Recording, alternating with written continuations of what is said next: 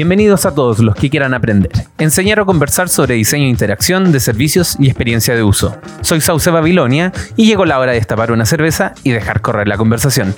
Esta semana hablamos con la cofundadora de la consultora UX, Cámbrica, sobre cómo incluir al usuario le cambia la perspectiva a los subnegocios y la nueva enfermedad que aqueja la disciplina, la herramientitis. Con ustedes, Solmes.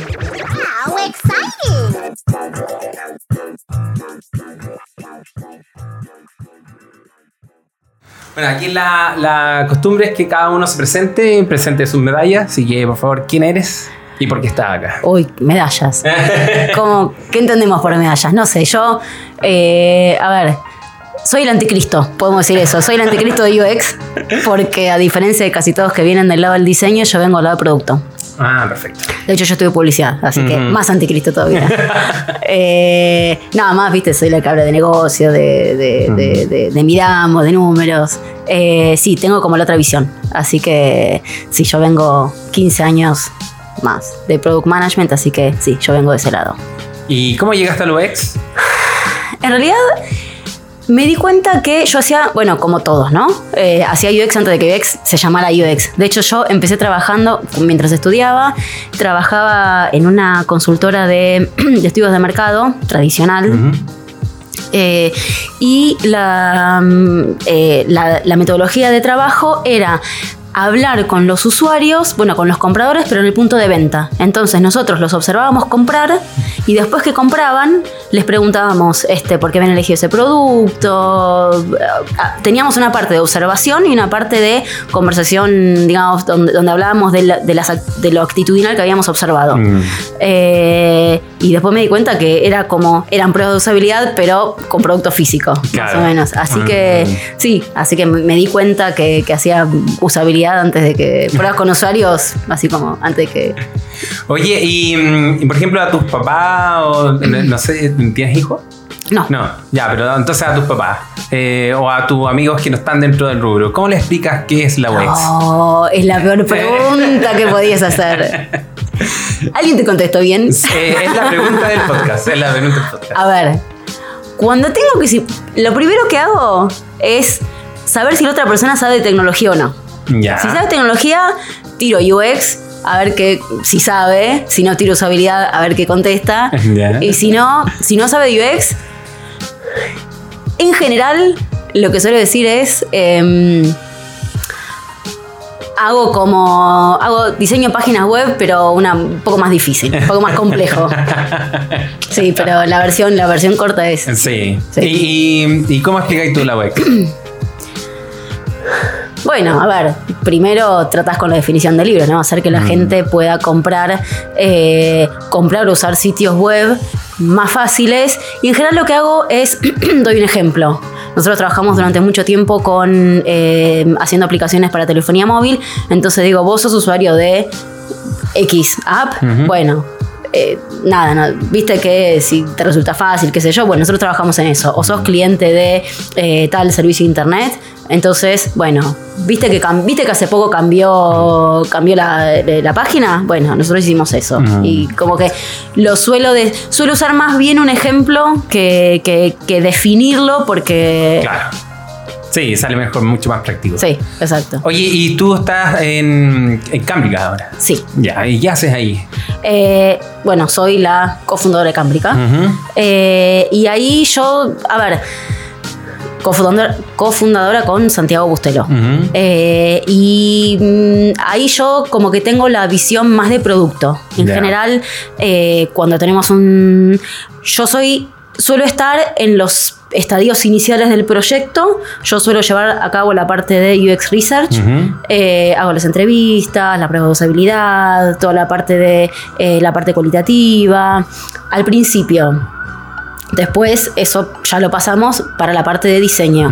Y durante la parte de diseño también me, me encargo de que ver que el diseño se ajuste no solamente a lo que vimos, sino que además respete un poco las, eh, eh, las necesidades del cliente a nivel negocio. ¿no? Por ejemplo, no sé, estamos haciendo la landing de, eh, de, de una de las compañías de telefonía. ¿no? Entonces, sabemos que el banner principal eh, era donde todos querían estar.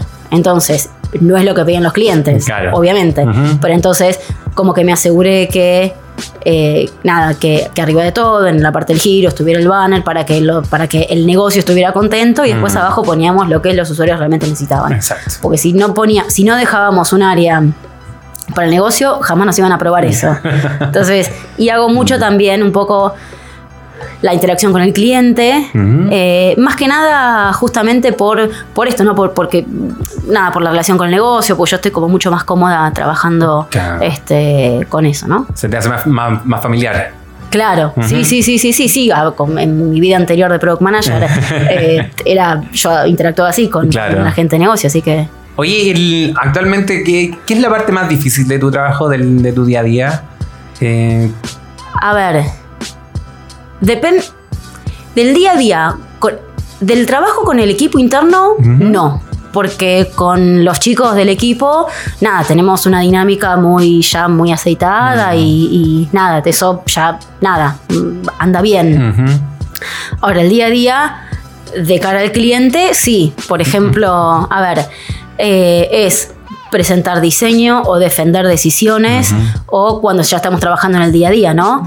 Eh, cuando estamos este, empezando a hablar con un cliente, eh, un poco explicar qué hacemos. eh, cuando yo me siento por primera vez frente a un cliente o a un, bueno, alguien que nos llamó, y yo digo, bueno, nosotros hacemos diseño UX, y lo primero que digo es, aclaro, cuando digo diseño, no me refiero a la parte visual, sino que me refiero al diseño completo, ¿no? Eh, nada, eso siempre lo suelo aclarar porque a, a mí me suele no incomodar, no sé cuál es la palabra, pero mm, suelo tratar de evitar la palabra diseño porque en general el cliente lo lleva para el lado de, de diseño visual. Claro. Trato Ujú. de que, de- que desde la primera conversación quede claro que cuando hablamos de diseño hablamos de la, concep- la concepción general, incluyendo la estrategia, incluyendo un montón de otras decisiones de negocio que exceden la parte visual. Claro.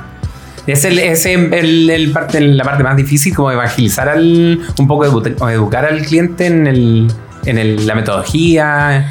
Eh, a ver, hay clientes que son más permeables que otros. Entonces, algunos te lo hacen difícil, algunos con, con otros es como más placentero porque vos siempre decís lo mismo. Hay gente que te lo recibe con un montón de curiosidad y te pregunta más cosas si se interesa, y hay otros que, como que, no, bueno, no, pero espera, eh, no, porque. La, y, te- y van todo el tiempo a la parte visual, porque Claro. ellos piensan que ya tienen, como ya tienen los bits y los bytes Claro. eh, corriendo, piensan que lo único que nosotros tenemos que hacer es ir a pintar Exacto. Le- esos bits. O sea, ellos tienen bits, nosotros tenemos que poner píxeles. ¿no? Claro, hay, hay clientes que como vienen con la solución, oye, necesito hacer una página, necesito... Vienen con la solución y es como, pero no sé hacerla, no tengo la, la técnica. Em, Eh, ojalá pasara eso. a ver, en general sí, te vienen con... No, a ver, depende. A ver, algunos cuando nos llaman a, sono- cuando nos llaman a nosotros ya saben mm, O sea, cuando desde el momento que, con- que llaman a una agencia de UX, saben lo que están contratando. Algunas veces nos pasa que contratar una agencia UX eh, piensan que está contratando diseño. Mm. Muchas veces nos pasa, muchas no, pero algunas veces nos pasa que el cliente usa como UX, es un término que ya está tan bastardeado. Eh, muchas veces pareciera que UX es el nuevo nombre cool de diseño. Entonces, eh, no sé, los clientes sacan en una RFP o en algún requerimiento eh, que tiene que ver con tecnología, dicen, eh, pero que tenga UX. Y Claro, como nada. echarle sal. Así que Claro. además como una pizquita de sal. Claro, o sea, que en realidad que tenga UX quiere decir que sea lindo, básicamente. Entonces, cuando esto, cuando esto viene de la mano de eh, por ahí alguna eh, de algún área más de tecnología, literalmente termina siendo eh, pintarlo. Entonces ahí está todo el arduo trabajo que siempre tenemos de trabajar, de que los diseñadores, de que, de que los programadores entiendan que UX es parte del proceso de programación y no una cosa que viene después. Claro. ¿no?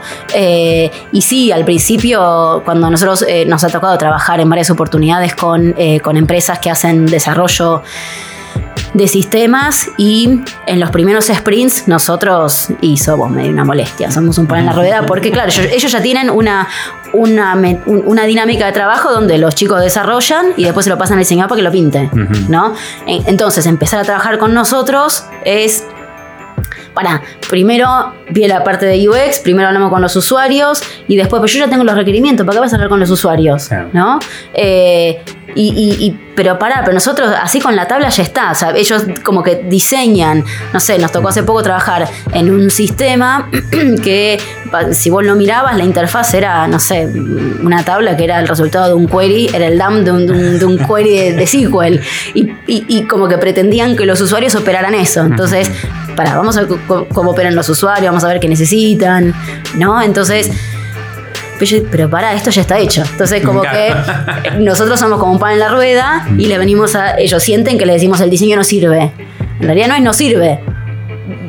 Pongámosle la visión del usuario. Exacto. Oye, ¿y, qué estrategias tomáis para, para esos momentos? ¿Cómo, ¿Cómo lo hacen ahí como en el equipo para, para también hacerlos aliados al tema, al equipo de desarrolladores o al, al mismo cliente? Mira, en general, especialmente con los equipos de desarrollo, al principio siempre hay resistencia. Eso, de eso casi nunca podemos escapar. Las únicas veces en donde no hubo resistencia o hubo poca fricción con el equipo de desarrollo fue cuando el imperativo de UX venía de arriba. Nosotros nos tocó trabajar con una, con una empresa muy grande que hace software para banca eh, y era el CEO eh, dijo yo quiero que acá este, haya UX y él sabía de lo que hablaba entonces este, ahí fue mucho más fácil. O cuando te toca no sé el cliente ya tuvo experiencia con UX entonces es mucho hay mucha menos fricción. Ahora cuando mm, cuando no hay eso, al principio siempre hay fricción. Siempre. Y la verdad que más allá de lo que uno diga, eh, porque el, el, digamos, del otro lado puede haber más o menos permeabilidad, ¿no? En realidad, eh, la hora de la verdad y la fricción empieza a reducir cuando empiezan a ver los resultados de hablar con los usuarios hasta que no, hasta que no lo ven, no. me pasó justo antes de venir para acá, di un taller de pruebas con usuarios en comunidad en un- Ujú. eh, en una empresa donde hacen cap- mm, es una en realidad es una non-profit que hacen capacitaciones en UX y desarrollo y demás. Eh, y cuando terminó el taller, eh, bueno, trabajamos, una- hicimos un taller de pruebas con usuarios, ¿no? Y cuando terminó el taller, una de las chicas que después me enteré que era, estaba en la parte de desarrollo en esta empresa de, de- de- de- de software para banca, me dice, te cambia la cabeza. Porque antes de que hiciera, porque yo les di un caso... mm, Un caso, un ejemplo para trabajar, ¿no? Claro. Eh, que cuando yo les pregunto, la idea era validar, eh, validar si la idea tenía sentido, ¿no? Era hacer una app de X, no lo quiero decir porque es un. Claro, sí. Porque arruino, arruino la- el, el taller. Eh, hacer una app de X, ¿no? Entonces, antes de empezar con la práctica, les digo. sí, antes, de, antes, antes de hablar con nadie, ¿a ustedes les parece que esto que tiene sentido? Y todos dicen, sí, sí, sí, sí. Mm. Y después que terminan se dan cuenta que que no. Entonces, cuando hicimos el cierre del taller, esta chica me dice, me cambió la cabeza. Este, porque antes, claro, todos pensamos que, que- que- que era factible y nos damos cuenta que no. Y hasta que no hablas con alguien, no te vas a convencer de que esto no sirve. Claro. El, a mí me sorprende que al, al final, bueno, uno puede tomar mucha estrategia, pero el resultado es indiscutible. En realidad, eh, traer a alguien de desarrollo que vaya a, a campo a la entrevista con un usuario se da cuenta que en verdad eh, no todos son, no todos tienen esa mirada. Sí. Em, tú en, en- en tu sitio eh, vi hartos que como que tu perfil era hacer que los clientes tomaran mejores decisiones. Sí. Eh, me dijiste que tenía ya harto como del, del medir. Em, ¿A qué te refieres con eso? Em, ¿Cómo, cómo lo haces y lo aplicas en, en tu día a día? Que de todo, el medir o el... No, no, el, el cómo ayudáis a, a los clientes a tomar mejores decisiones. Incluyendo, eh, como bien- eh, incorporando la, la mirada del cliente, del usuario. Mira, lo más gracioso es que a veces, a ver, viste que hay, eh, que muchas veces se habla de, eh, de, que, de que los números, vos, podés, vos podés torturar, no me acuerdo cómo es la frase, pero que uno puede torturar un número para que diga lo que vos querés que diga. Claro. Bueno, muchas veces me pasa que yo te presento un reporte, me pasó con una empresa grande, que nosotros habíamos basado o justificado todo nuestro, el rediseño de la home de esa empresa basado en Analytics. Y bueno, ellos tuvieron varias reuniones internas para, para, para revisar este nuevo diseño. tres veces, no te miento, tres veces me llamaron para preguntarme si los números estaban bien. Mm. Entonces, al tercer llamado le dije, mira, los números están bien. Ahora, si ustedes están tratando de tomar una decisión diferente a la que dicen los números, es otra conversación. Tengamos esa conversación. Claro. Hablemos de qué pasa si ponemos esto, esto y esto en la página a pesar de que no es lo que quieren los usuarios. ¿Qué pasaría? Esa es la conversación que hay que tener, Sí. porque eso es lo que está pasando, en vez de cuestionar los números. Exacto. ¿No? Así como uno puede poner eh, a prueba las soluciones que uno que el cliente tenga en mente o la que ya está. eh, encontré súper interesante también poner a prueba nuestras propias herramientas que no, Sí. se supone que nos ayudan, pero es como decir, oye, parece que esto no, no está funcionando. ¿Cómo, ¿Cómo llegaste a ese insight de la herramientitis? Eh, si vos te estás refiriendo al artículo que escribí, Claro, herramientitis. En realidad, me di cuenta. Ay, y los chicos que estaban conmigo en el taller, si escuchan esto, se van a reír mucho. Y, y seguro que cuando escuchan me van a estar haciendo así con la cabeza. Eh, estábamos en un taller hace poco, en un taller que, que organizaron los chicos de X en Buenos Aires, eh, de diseño de servicios. Entonces en la mesa había unos, eh, nada, había, teníamos que llenar uno- unos, eh, ay, no me sale la palabra, como unas hojas, ¿no? Uno de los primeros ejercicios era llenar, eh, completar así como, una- com- como unas hojas. Y yo no entendía. O sea, porque en realidad era, un, era una sola hoja que estaba impresa en, en dos partes, no sé por qué. Yo no entendía Mm. eso. Habrá sido un momento rubio que tuve. Claro. Pero bueno, no entendía. Entonces ahí dije, ahí me di bueno, eso fue lo primero. Y después como que me en, en- en el, en el papel este que había que llenar, eh, hacían preguntas que... Había una pregunta general y después te preguntaban como cuatro cosas diferentes como para profundizar en el general. ¿no? Me encantaría ponerte ejemplo porque así, así en genérico, así en genérico suena. eh, mira, era. A nosotros nos había tocado eh, hablar de la experiencia de salida de, eh, de- de un trabajo, ¿no? Cuando te vas de un trabajo. Ya. Entonces, primero, la, la pregunta general era: ¿cómo fue tu experiencia de salida de tu último trabajo? Y después te preguntaban, tipo, no sé, ¿qué sentiste? Eh, ¿Cómo fue el proceso? Eh, Ay, es malísimo que no me acuerdo del ejemplo porque. eh, pero, a ver, un ejemplo más concreto. ¿Viste el, el- el típico template que vos te bajás de, de- del mapa de empatía? Que te dice los que sienten, que huelen, que. ¿Viste? Feeling, thinking, eh, hearing y saying. ¿No? Nunca puedo usar ese template. Porque ponle que estás, no sé, que estás usando algo para un banco, ¿no? ¿Qué siente? O sea, Claro. sentir no, pero. ¿Cómo llenas la parte de que escucha? Claro. ¿Entendés? ¿Quién te lo está escuchando nada? Toco se está escuchando su propia voz puteando al banco porque le acaba de bloquear la clave. ¿Entendés? Entonces, em, como que me di cuenta de que muchas veces es muy fácil agarrar un template y copiarlo y, em- y empezar a usarlo porque Claro. pensás que te resuelve, pero cuando vos empezás a usarlo te das cuenta que no te resuelve. No solamente no te resuelve, sino que te complica. Porque si yo estoy haciendo un taller y le pido a mis usuarios, que muchas veces es el cliente, ¿no? Que me empiece a llenar hearing, o sea, escuchando, ¿qué voy a poner ahí? Me empieza a tirar, como decimos nosotros, empieza a tirar fruta, ¿entendés? Empieza a poner cualquier cosa porque siente que tiene que empezar a llenar eso. Claro. Y después es un, un montón de información que, ah, a mí no me sirve. Prime- primero, el tipo se puso incómodo. Viste que cuando, es lo mismo que cuando haces entrevistas. Cuando la persona que está enfrente se empieza a poner incómoda y no sabe qué contestarte, ya te empieza a decir cualquier cosa y lo perdiste. Exacto, sí. Entonces, lo que, lo que yo quiero evitar con las herramientas es que la gente se ponga incómoda, no sepa qué contestar y, ah, me ponga cosas que no sirven y además se ponga incómoda. Exacto. Entonces, todo, toda herramienta, todo papel, toda cosa que los usuarios tengan que llenar, tiene que ayudarme. No tiene que haber desperdicio. Sí tiene que ayudarme al 100% a contestar las preguntas de negocio o de, o, de, o de research que yo me estoy haciendo. Si alguna parte, por ejemplo el hearing, que no me sirve, la saco. Entonces, nada, cada, cada vez que das un taller, cada vez que, que- estás con un, con un caso diferente, eh, primero que ensayo las herramientas. ¿sí? A veces hacemos, este, no sé, la- las, las, eh, trato de hacer un, un test run con, eh, con interno o, o- o- o- o uso a alguien de usuario ejemplo, pero siempre lo testeo porque, eh, nada, para ver que eso realmente sirve y que me está dando las respuestas que yo necesito. Porque si no, me llena de información que no me sirve. Primero, y además pongo un poco en riesgo, entre comillas, este, el éxito del taller. Claro.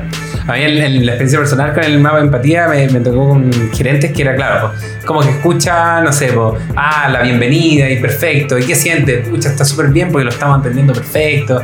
Y como, no, pues, porque lo estábamos usando en un contexto de como de assessment, de, de evaluación. Entonces era como, no, tú estás muy lejano.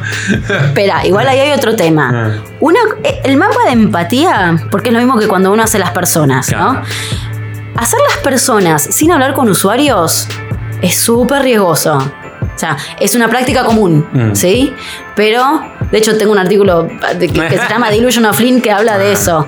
Eh, porque en general, mucha, en general, en muchos lugares, o en muchos casos, primero te hacen las protopersonas. Y fíjate, ¿qué ta- fíjate, qué tan establecida está la práctica de hacer personas sin hablar con las personas, que ya tiene un nombre, las protopersonas. Claro. Entonces, eso es súper peligroso, porque entonces los usuarios, tu cliente, se queda con la idea, ah, las personas son así, no entienden que eso hay que validarlo. Claro. Entonces, nosotros jamás hacemos una persona, un arquetipo, hasta que no hablamos con usuarios. Entonces, yo jamás le pondría a un cliente mío, eh, cliente el que me contrata a mí los Claro, servicios, eh, hacer un mapa, para que, un mapa de empatía para que ellos lo llenen. Jamás. Porque si no, estoy validando la práctica de hacer y de pensar sin la presencia de los usuarios. Entonces eso nunca lo haría. Porque es peligroso más que nada. ¿Cómo, ¿Cómo mejoraste la herramienta? Porque igual vi en tu post que tenía como un, como un- tu versión del, Sí. del mapa. Eh, y sí, con las cosas que. eh, con las cosas que. A ver, el, original es este, ¿no? El hearing, Mm. feeling, thinking Sí. y no me acuerdo qué más. Eh, esa es la versión original. A mí nunca me cerró esa. Entonces, claramente se ve que hay otros a quienes no les cerraba. Entonces, eh, hay alguien que mm, no me acuerdo, pero que está en el artículo. Hay una persona que es conocida que le dio una vuelta. ¿no? Entonces. Cambió un poquito y puso más eh, y agregó cosas mucho más relevantes, ¿no? Creo que sacó el hearing y le puso este, eh, herramientas alternativas, cómo resuelve, qué frustraciones. Lo hizo eh, le agregó cosas que realmente eran mucho más relevantes, ¿no? Entonces yo empecé a usar ese como base, pero me daba cuenta que, por ejemplo, había dos casilleros, uno de eh, problemas y otro de frustraciones, que en realidad eran lo mismo. Y si yo trataba de separar problemas de frustraciones, te lo estoy diciendo de memoria, eh, puede ser que esté usando los nombres equivocados, pero si en esos dos había mucho cruce Claro. y había una diferencia muy chiquita, entonces dije, los voy a unir. Porque muchas veces tratar de disectar algo te genera más problemas de los que te aporta. Porque es un análisis del análisis que a veces no es relevante. Pues meterte en una cosa tan finita, en general no tiene sentido. Entonces, eh, nada, me empecé a dar cuenta que había, cuando, o sea, cuando ponía ese esa versión enfrente de los clientes, de los usuarios, eh, empezaba a ver que me preguntaban, pero ¿qué diferencia hay entre esto y esto? ¿Y qué pongo acá? ¿Qué pongo allá? Entonces, como que mm, eh, lo, lo empecé- lo junté, entonces hice mi propia versión. Entonces ha ido con la, con la práctica ha ido refinando tu, tu Claro, sí, sí. ¿Y eh, sientes que es, un- es una condición que deberíamos tener todos de cómo poner en ser críticos con nuestras propias herramientas, nuestros propios métodos? Sí, más que críticos, ser sensibles y entender en qué contexto funciona y en qué contexto no funciona. Porque tal vez, no sé, si estamos en un. No se me ocurre un ejemplo, ¿no? Pero supermercado, por ejemplo, ¿no? Eh, la sección pescadería, a ver, no sé, estoy diciendo, estoy inventando mientras te hablo, ¿eh? Eh, Entonces por ahí el feeling y el hearing y el hay que agregar un smelling, ¿entendés? Claro. Porque justo está pasando por la sección de la pescadería y un olor tremendo. O en la sección de la verdulería hay un montón de fruta podrida. Entonces, a veces en ese contexto hay que agregar algo o hay que dejar ciertas cosas. Pero si estamos hablando de un software de banca, el hearing, la verdad que está de más. Entonces, eh, primero no ser dogmáticos, ¿no? Y después ser sensibles y empáticos, justamente empáticos con el trabajo que estamos haciendo. Entonces, ser sensibles a las necesidades de, cada uno de, de- de- los trabajos que estamos haciendo. Eh, Eso me parece. Claro, sería como ser, em- ser empático también con el, el mismo proyecto. Es- eso, exacto. Claro, porque lo, que, lo que me explica al final el que más afectado queda el, el, el proceso. Claro, exacto, exacto. Sí. Oye, ¿y qué otra, qué- te ha pasado con alguna otra herramienta que hayas ocupado?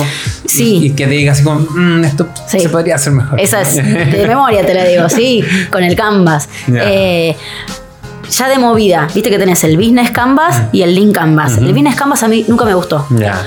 Pues yo trabajo mucho con emprendedores, pero más allá de, de trabajar con emprendedores, aun cuando muy pocas veces me toca usarlo con productos ya establecidos, ¿no? Pero aún así, las pocas veces que lo usé, a mí me gusta mucho más el Link Canvas. ¿Por qué? Porque el Business Canvas, especialmente con emprendedores, que es cuando más lo suelo usar, el Link Canvas está, eh, perdón, el Business Canvas está como pensado para reflejar la operación de una empresa en marcha. Y muchas veces viste que tenés canales de distribución y tenés un montón de otras cosas que, eh, que una startup no tiene. Entonces no tiene sentido. El Link Canvas a mí me gusta muchísimo más porque te llama a la acción. Te pregunta qué solución es, este, cuál es la propuesta única de valor y te, te pregunta cosas que, que ya de escribirlas te llaman a la acción. Yo de hecho suelo usar, eh, cuando empezamos, trabajo con emprendedores, les pido que en vez de contarme su emprendimiento, que me lo cuenten completando el canvas. Porque el canvas te ayuda a ordenar la cabeza. No, no, no parece, o parece mentira, pero cuando, y me pasa a mí también, cuando yo tengo que, que- que explicar ideas de negocio, eh, encuentro que completar el, el link Canvas me ayuda a ordenar la cabeza y a veces eh, a pensar cosas que no hubiera pensado, ¿no? Pero ¿qué pasa? En los talleres, eh, en los talleres que doy con emprendedores, hay cosas que por ahí no son relevantes. Viste que el Canvas tiene como nueve cuadrantes, más o menos. Pero, por ejemplo, muchas veces, eh, no sé, la parte de. eh, eh, tampoco me lo tengo de memoria ahora el, el link Canvas, ¿no? Pero eh, la parte de modelo de negocio, perdón, la parte de costos no aplica. O cuando yo estoy trabajando en la validación, con una startup, en la validación de una idea o en la validación de ciertos, de ciertos features, no hay, hay un montón de cuadrantes que no me sirven. Entonces también iterando y, y, a ver cómo, cómo llegué a mi propia versión, que lo llamé, porque había que darle un nombre, el mini canvas. este, entonces, la forma en que llega el mini canvas fue a partir de todas las preguntas que me iban haciendo los chicos, bueno, los emprendedores, eh, cada vez que tienen que llenar el canvas. O de los errores de compleción que veía. Por ejemplo, cuando vos le en el casillero que decía solución, ahí solían poner el pitch comercial. Entonces, le cambié el nombre de solución a qué problema resuelve, por ejemplo. No otra vez, no lo tengo de memoria. Claro. Estaría bueno tenerlo enfrente para más propiedad, pero, eh, pero sí, o sea, a partir de las preguntas, es igual que una. Mira, es exactamente, es como hacer una prueba de usabilidad. eh, de, de- de las herramientas. Es exactamente lo mismo.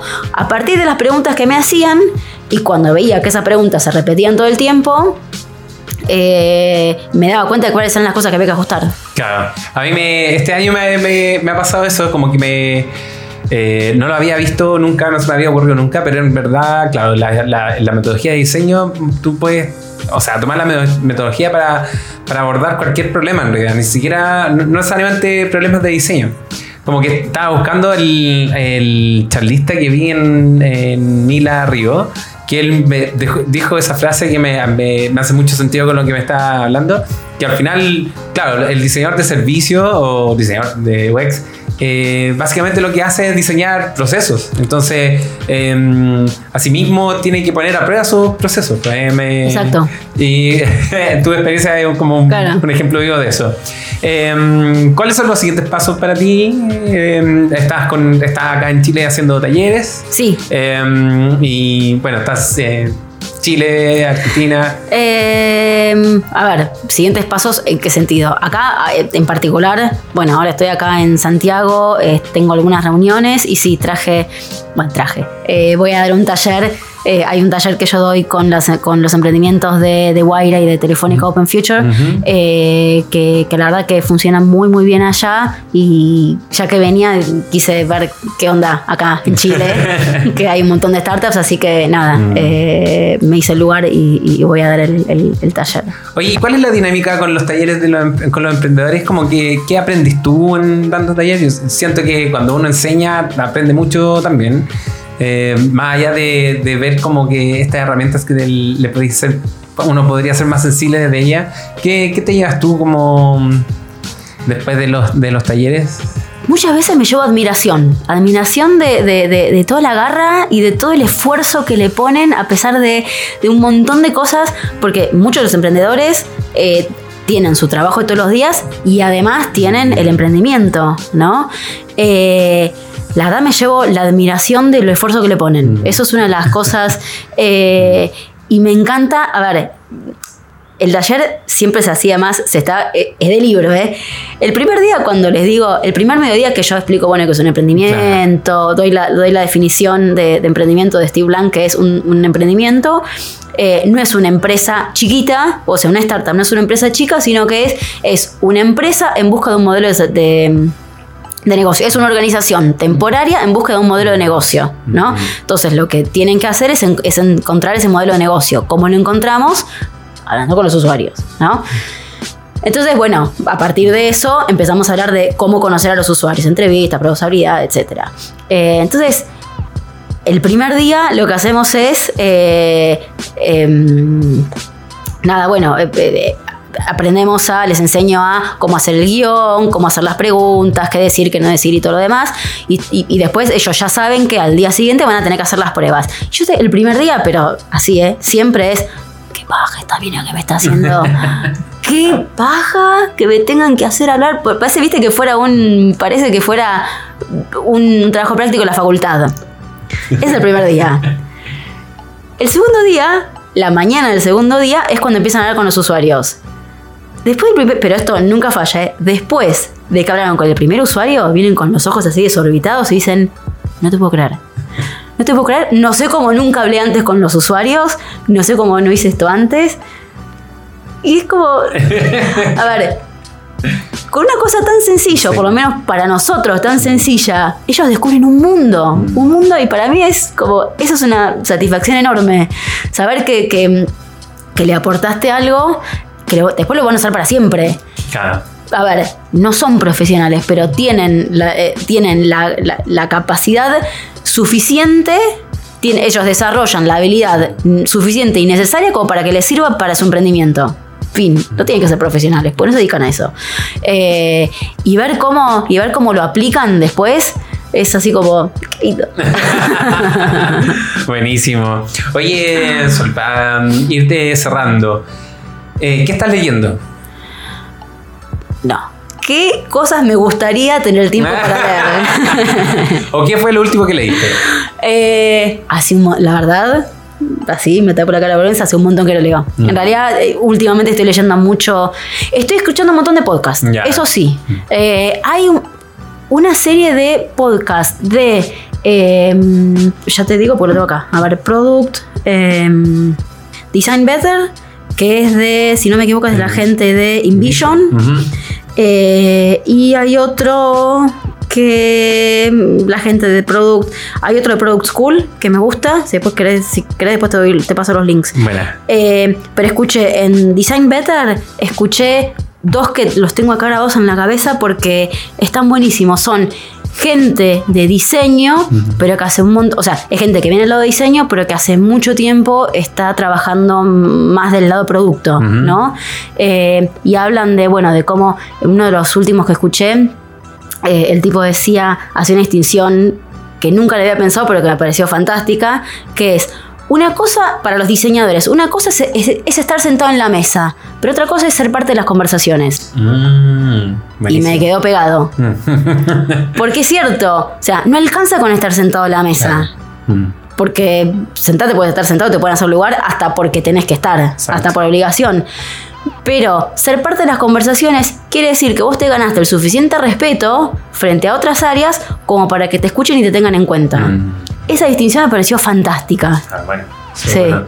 Eh, oye, y sobre eso, eh, ¿tú crees que el, el, el diseñador debería estar sentado en la mesa? Lo- lo- te lo pregunto por el design report de John Maeda de este año, que él decía que eh, todos los diseñadores quieren un lugar en la mesa, pero en realidad el mejor lugar que podría estar el, el diseñador se- sería facilitando estas conversaciones. A ver. El diseño tiene que ser parte de la conversación, pero no de cualquier forma. Mm. Porque si vos tenés un diseñador, o sea, si el diseñador que esté sentado a la mesa o que forme parte de las conversaciones, ¿no? Volviendo a esta Claro. distinción, si el diseñador que esté sentado en la mesa solamente mira la parte de diseño y se olvida de, eh, de producto y de negocio, no sirve que ese tipo esté sentado a la mesa. De la misma forma que no sirve la gente de tecnología que no mire, que no piensa en el producto y que no piensa en el, en el diseño, ¿no? Exacto. O sea, es lo mismo. Eh, yo últimamente estoy usando mucho, mucho eh, la, la trinidad de, de producto. De hecho, para el taller de Analytics este, eh, lo estoy usando. Un producto no es, si un producto no es viable, eh, si no existen en igual medida consideraciones de diseño, eh, negocio y tecnología, no puede haber ninguna decisión que se tome de ninguno de los lados que no considere las otras dos. Mm. Entonces, eh, con eso la respuesta es, un diseñador no puede, estar, no puede estar sentado en la mesa si no considera los otros aspectos, pero de la misma forma que la gente de tecnologías no puede estar sentada en la mesa. Lo que pasa, y esto yo siempre trabajé en marketing, ¿no? Este, entonces, yo sé que si el- el- la gente de eh, los ingenieros, la gente de, de desarrollo, es blanco y negro, funciona o no funciona. Entonces, tienen esa autoridad. Es muy fácil para. Es muy fácil evaluar lo que hacen y es muy fácil opinar. O, o en realidad es más difícil opinar, porque en el en desarrollo no hay me gusta o no me gusta. Claro. ¿No? Funciona o no funciona. Punto. En cambio, en diseño, todos diseñan, todos te opinan. Entonces es mucho más difícil. Y no hay una forma objetiva, excepto cuando tenés pruebas con usuarios, Claro. y aún así a veces, eh, eh, para decir esto sirve o no sirve, ¿no? Entonces, como el diseño ya de por sí es un- no es una ciencia dura, entre comillas, es una ciencia más blanda, entonces estás como más sujeto a la opinión. Exacto. Entonces es, más, es, es como más difícil tener autoridad ahí. Mm, buenísimo. Sí, totalmente de acuerdo. Oye, y bueno, y siguiendo, eh, es como la tradición de la, del podcast. ¿qué, qué escuchas? ¿Qué música escuchas? ¿Ya, ya escuchas podcast entre medio de escuchar algún, algún grupo? Eh, a ver, no soy muy de música. Eh, pero cuando escucho me gusta escuchar cosas que son como más variadas. Por ejemplo, Mano Negra o La Portuaria Mm. o... mm, Viste que cuando vos los escuchás, no es que un disco es igual, que, que en un disco tenés un montón de cosas diferentes, Claro. ¿no? Eh, también estoy, me gusta mucho el jazz fusión, eh, tampoco viejito, pero, eh, pero Tiberi Corporation me gusta mucho, eh, o mm, eh, Pink Martini, eh, últimamente, bueno, Sass también me gusta. Eso. Para alguien que no escucha tanto música, que escucha bastante música. Sabes que cada vez que digo eso me dicen lo mismo. Vos decís que no escuchás música, pero está diciendo cosas que, que son como medio no comunes, sí, ya sé. Claro. Oye, Sol, muchas gracias por darte el tiempo. Caché que estás ahí súper agitada en, en tu tiempo acá en Chile, pero agradecemos que le hayas hayas venido y a compartir una cerveza, porque sí, estábamos tomando cerveza. Ser más sensibles con nuestras herramientas y ponerlas bajo la lupa de la usabilidad. Mirar la calidad de los resultados que nos entregan y cómo podemos mejorarlas adaptándolas a diferentes escenarios. Es la invitación que hace Sol en su artículo Herramientitis, que fue compartido en el Clipic UX de IXA Santiago del 13 de junio. Agradecemos el tiempo y la disposición de Sol para compartir su experiencia y conocimiento. Las canciones que escuchan en este podcast son de Revolution Void. Para seguir conversando nos puedes encontrar en nuestro grupo de Facebook de Isla Santiago o en ixdasantiago.cl. Agradecemos a Two Brains y Lógica y Get On Board por hacer posible este episodio. A mí me encuentras en Twitter como Sauce Babilonia y esto fue Birkam el podcast, una producción perenne orgullosa de ser parte de Ixda Santiago. Hasta la próxima.